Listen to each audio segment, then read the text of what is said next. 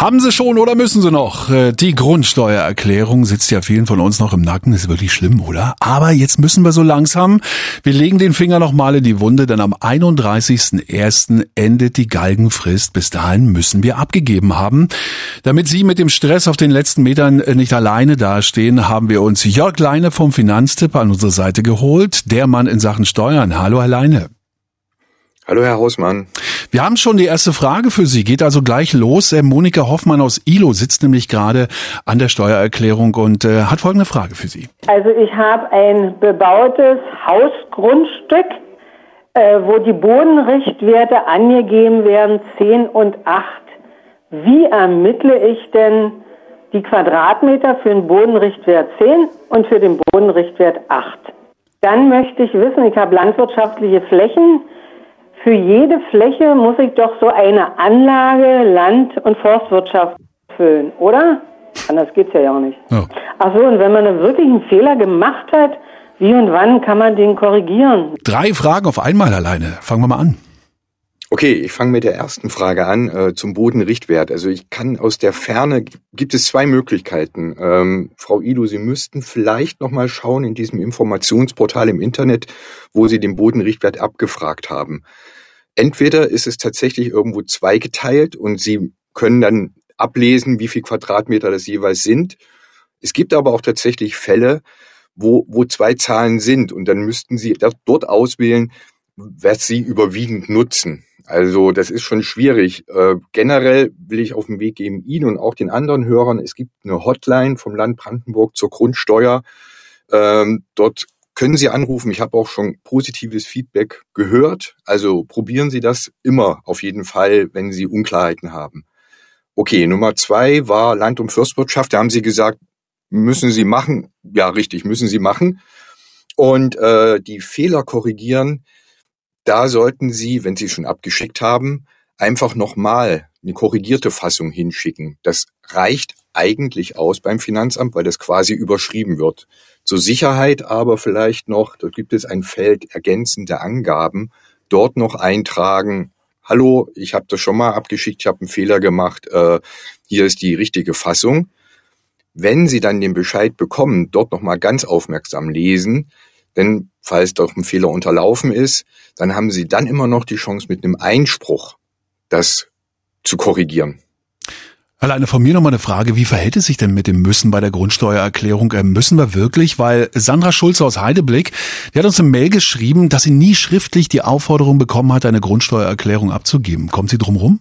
Nein, leider nicht. Also ähm, äh, im Prinzip reicht immer so eine öffentliche Bekanntmachung. Und äh, wir haben ja auch Berliner Hörer hier, die wissen das. In Berlin gab es das zum Beispiel gar nicht, weil es eben nicht gemacht werden muss. Also das Schreiben ist quasi nur eine Erinnerung gewesen. Und wenn sie es nicht bekommen hat, äh, müssen sie trotzdem. Sie können natürlich mal beim Finanzamt anfragen, wo das ist, aber da die Zeit knapp ist, einfach machen. Es gibt eine Frage von Herrn Jan Drowiak aus Luckenwalde. Wir haben ein Grundstück und da befand sich bis zum April des Jahres noch eine Garage drauf. Diese Garage haben wir komplett verkauft an den Nachbarn und jetzt sind das ja 20, 25 Quadratmeter weniger.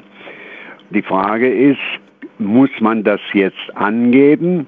Wird es korrigiert oder müssen wir da gar nichts machen? Herr Leine, was können wir hier tun? Ja, äh, ich gehe mal davon aus, dass Sie nur die Garage verkauft haben und nicht die Fläche, wo die Garage draufsteht.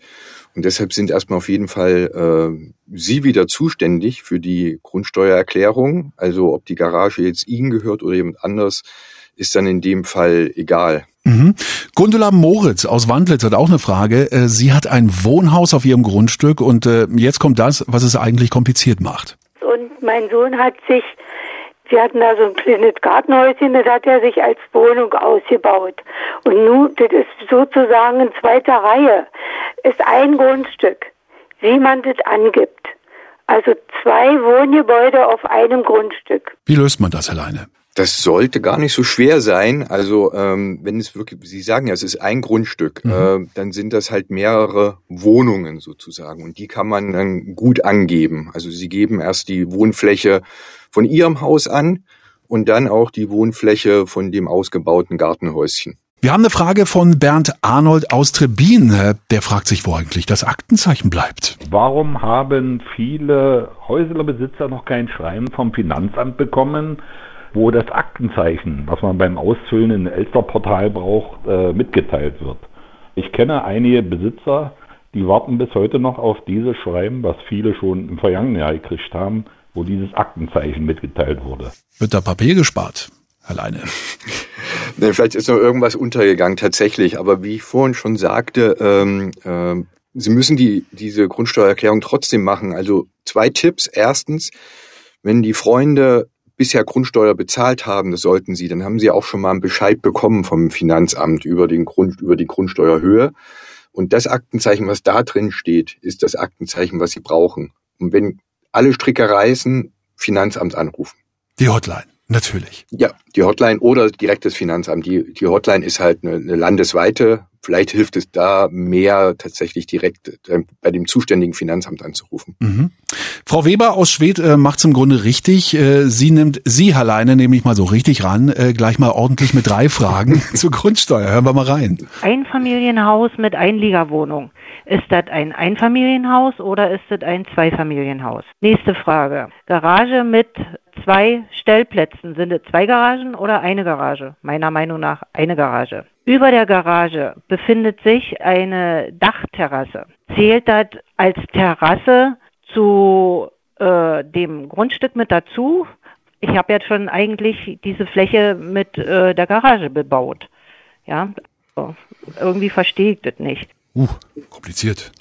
Oh ja, drei Fragen auf einmal. Gehen wir nochmal zur ersten am besten, bevor ich sie vergesse. Nein, ähm, die, die erste Frage war Einliegerwohnung im Einfamilienhaus. Also Einliegerwohnung, denke ich, wenn ich es richtig verstehe, ist wirklich eine Wohnung, wo eine Küche ist, wo ein Bad ist, äh, wo jemand separat lebt. Ähm, dann ist es ein Zweifamilienhaus. Das ist auch im Übrigen in den meisten Fällen grundsteuerlich günstiger, ein Zweifamilienhaus zu haben als ein großes Haus. Äh, zweite Frage war Garage mit zwei Stellplätzen. Gute Frage. Also ich würde sagen, es ist eine Garage, wie Sie auch gesagt haben. Und äh, mit der Terrasse auf der Garage, das ist echt ein Ding. Das habe ich also so noch nicht gehört in dem im Grundsteuerzusammenhang. Ich habe schon davon gehört, aber nicht im Grundsteuerzusammenhang. Würde ich also im, im Zweifel auch noch mal diese landesweite Hotline anwählen. Wie gesagt, die können helfen, aber äh, ja, das wäre mein, mein Tipp. Ich denke, also ich, ich, ich denke, sie zählt dann nicht, weil die Garage, wie Sie schon sagen, ist abgegolten, aber rufen Sie sicherheitshalber an. Ja, wir haben auch jede Menge Mails bekommen. So irgendwie verdammt schwer hier alles zu beackern bei diesem Thema. Ähm, Peter Messo aus Birkenwerder zum Beispiel braucht Hilfe. Er hat seine Grundsteuerunterlagen per Hand ausgefüllt und bereits im Juli 2020 per Post an das Finanzamt Oranienburg übersandt. Bisher hat er nichts vom Finanzamt gehört. Äh, Liegt es vielleicht daran, dass er es handschriftlich gemacht hat? Und dann möchte er noch wissen, wie er Korrekturen jetzt noch dem Finanzamt mitteilen kann. Ähm, ich hoffe mal zuerst, dass er das 2022 gemacht hat, weil sonst wäre es wirklich sehr lange her.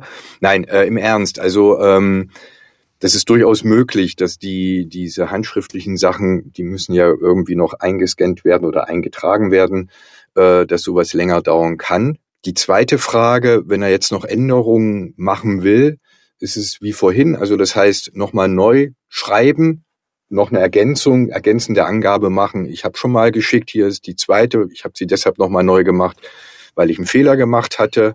Und wenn der Fall eintritt, dass er jetzt gerade das machen will und auf einmal ist der Bescheid jetzt doch da, dann Einspruch erheben gegen den Bescheid und begründen, ähm, da ist eine fehlerhafte Angabe gewesen und deshalb so und so muss es äh, geändert werden. Mhm.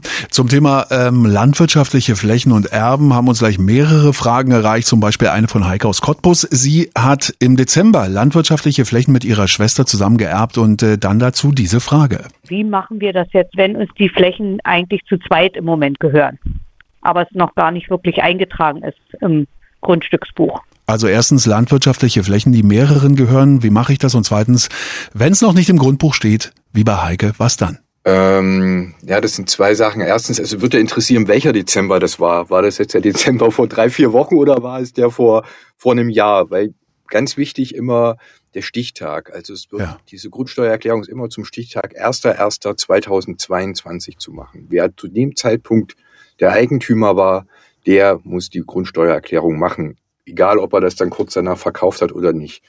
Und wenn es mehrere Eigentümer gibt, gibt es immer, egal ob es äh, landwirtschaftliche Fläche ist oder ein ganz normales Wohngrundstück, äh, die Möglichkeit, die Eigentümer nacheinander einzutragen, jeweils mit ihrem Anteil. Es kann ja auch sein, dass Sie haben die Hälfte, haben drei Viertel und die Schwester hat nur ein Viertel. Diese Anteile müssen dann auch angegeben werden. Mhm. Herr Jörg Leine, damit sind wir hier durch. Dankeschön für Ihre Antworten. Ähm, ja, viele Fragen konnten wir beantworten. Vielen Dank für das große Interesse, muss ich auch mal sagen. Ich glaube, wir könnten noch eine Woche zu diesem Thema sprechen und es würde immer noch Fragen geben, oder? Dennoch, Allerdings. alleine eine Menge Antennehörer danken es Ihnen wirklich. Vielen Dank für die Information und bis zum nächsten Mal. Machen Sie es gut. Gern geschehen. Bis bald.